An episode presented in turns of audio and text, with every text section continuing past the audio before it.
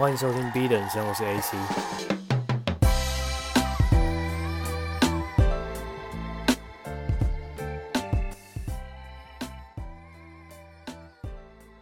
现在是早上八点，刚起床之后发现自己有一点鼻音，希望等一下不要被鼻水淹死。那我最近在想一个问题，我发现我自己好像有双重人格，一个极度反社交，一个好像要选里长。我从小到大都一直以为我是外向者，到最近入职场做了一些不同的专案，才发现我自己好像不是一个完全的外向者，而大家眼中的我的那份自信跟外向，好像是后天训练的，只是后天训练到已经太纯熟，纯熟到他妈很像是天生的那一种，就好比说。火影忍者里面每个人都有自己的性质变化，可能你是宇智波一族，你就会有火属性。可是我把千鸟练到太熟练，大家都以为我本来就是雷属性的，大概是这种概念。我自己觉得内外向它只是一种个性上的工具而已，并不是说内向者就一定比较害羞，外向者就一定比较有自信。那我为什么会有这样子的感想是，我那天匆匆忙忙赶去公司，然后下班前大概三十分钟，突然收到我要代表公司去发表的一个讯息，就也蛮突然的。隔天公司有举办一个共享空间交流的活动，也就是说，我们公司其实是在勤美附近有一个商办的 coworking space。那 coworking space，顾名思义就是一堆公司，小型的公司或中型的公司，在一个商办里面租借空间，然后我们有共同使用的大厅空间。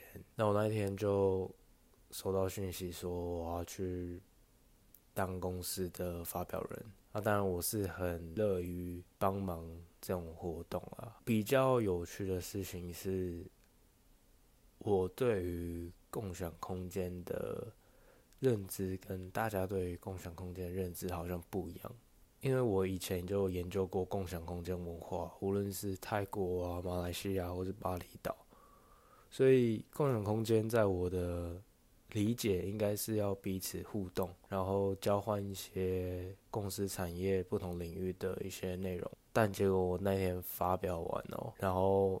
结果各聊各的，到最后每个公司还是像小团体一样，每个都聊自己的。那当然这件事情是并没有对或错。我最近在上心理学的课，才发现这样的现象发生，你可以用文化差异去解读。所以我们最近课堂上就在研究西方跟东方世界的文化差异。西方人普遍认知上就是比较外向。但是他们很个人主义，而东方人很内向，但明显的他们是群体主义。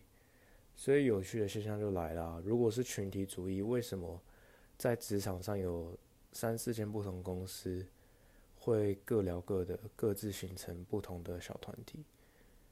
那我后来得出的结论就是，小时候我们的教育制度就很容易让我们形成小团体。倾向会跟舒适自在、熟悉的人相处，对吧？你回想一下，我们并不是像西方世界，国高中就在跑班。我出国念高中，在西班牙的时候，就明显感受到整个走廊的所有人都好像是一一个班级的同学一样，就是不管不论你是九年级、十年级、十二年级。你都感觉像是在同一个班，甚至同一个家庭吃同一锅饭长大的朋友或家人一样。那这种文化是不会在台湾看到的。台湾人就可能你入学的时候认识的那一两个朋友，频率看起来跟他穿搭跟你比较类似，他讲话的语调跟你比较雷同，你就跟他交朋友，你就很难去扩展那个交友圈，除非到。高中之后，大家开始想要往外去拓展社交圈，才会尽可能让自己离开舒适圈吧。那我最近刚好跟伙伴在执行一个心理学的个案研究，然后我们研究的个案主题是来自 Saint Kitts and Nevis，中文叫圣克里斯多夫吉尼维斯。他们是一个在加勒比海上的一个小岛。哎，准确来讲，应该是两个小岛，就一个叫做圣克里斯多夫，另一个叫做尼维斯。然后他们联邦起来变成一个国家，这样。他们人口大概只有五万人哦，你可以想象，大概是四个东海大学。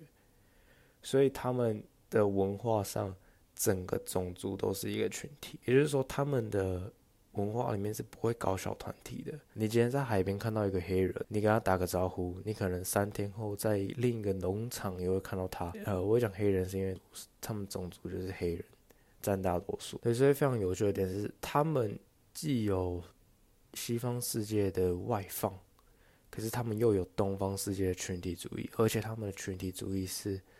以种族为基础的群体主义，所以他们他们整个国家就像一个社区一样，彼此关系都是很和睦和谐的。那是我觉得很有趣的文化，但是放在台湾人的社会就会觉得很怪。你在路上跟一个你不认识的人打招呼，那陌生人就会觉得你是在跟我讲话吗？啊，如果是的话，为什么？我认识你吗？就台湾人的文化就是这样子。或许不是只是台湾人，可能是整个东亚的文化，也许日韩、中国、华人世界都是这样子的。那同样的，这没有对或错。那我们再回来看一下内外向者这件事情。亚洲文化会希望我们变成外向者，好像站在舞台前面发表自己的想法。这个事情是能够让你在职场上得到更多的工作机会。社交上你会有更多的好朋友，感情上你可能会吸引到更多的异性等等的，所以这普遍已经内化到我们身上，变成说，家人、朋友、社会可能会告诉你说，你应该多出去，让别人看到你。但我现在反而是反过来想，真的是站在。镁光灯底下就一定是好的吗？有没有可能，其实你是一个适合思考的人？你的想法也许是比别人还要透彻，甚至完整。而一般的外向者可能太忙着要跟外面的世界交换能量，所以他并没有在头脑里面很仔细的梳理过自己的想法。所以我之前也听过一个说法是。内向者可以成为真正最好的外向者，那他的理由是什么？就是如果你今天是一个内向者，你有办法去在跟人家交流的时候，细细的去倾听、品尝别人说的每一个字、每一个句。那这样子的情况下，你经过头脑去反思，输出来的话，可能是更有质量的。你让别人感受也许是更好的。你真的理解我。就我举个例子好了，今天假如说我跟我朋友在聊天的时候，我是一个很纯的外向者，然后我朋友说：“哎，我刚刚会计学考八十分哎，超高的。”然后外向者的我就会说：“哈，靠，真的有八十分？哎，我经济学考八十四分哎，屌吧？”就开始在。把自己的事情搬出来讲，为了去迎合别人刚刚讲的话。可是今天如果是一个内向者的我，我可能会多花一点点时间去咀嚼他刚刚说的话，然后我可能会丢出来说：“哎啊，你这次有特别准备吗？还是说你这次有花更多心思吗？真不错哎，你这次的考试又比上一次好了，你甚至记得他上一次考几分。那我们人都是这样子，我们都喜欢被问问题。”然后我们都喜欢被倾听，只要是自己能够发表更多意见，让舞台跑到别人身上，这种情况其实是让自己最有魅力的时候。那我觉得这是蛮有趣的一个现象，就是在人际互动上，不见得一直在表态自己的丰功伟业，好像自己非常厉害，然后很有自信的一直去表述自己的想法。你就会得到很多的好处，不见得。我个人的经验反而是，沟通它应该像是打乒乓球一样你来我往的，你发球过去，对方要拍回来，然后你再打回去，大概是这样子一个概念啊，才会是有一个好的交流。那回到最初我说共享空间职场上的一个发现，就是为什么明明是一个多家公司可以有很多产业交流的机会，可是大家却各聊各的。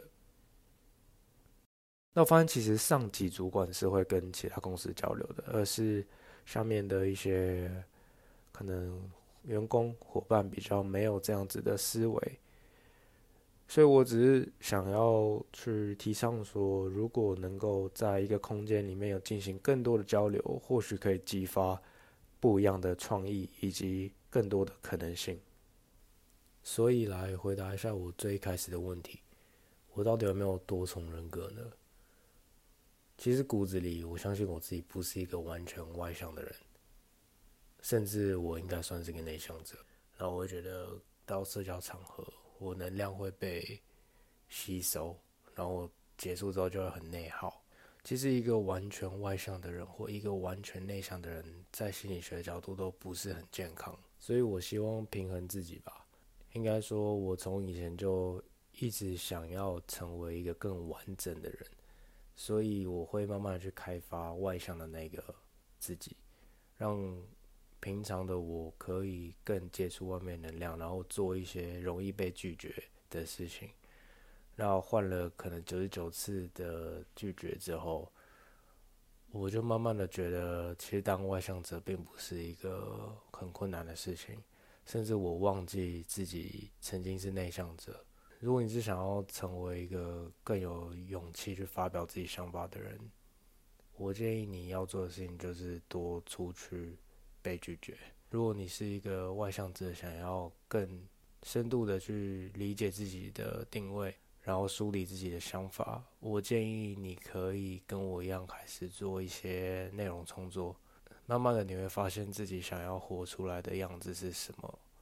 然后也不是完全为了社交而社交，你会慢慢的知道，其实做每件事情都有它的意义。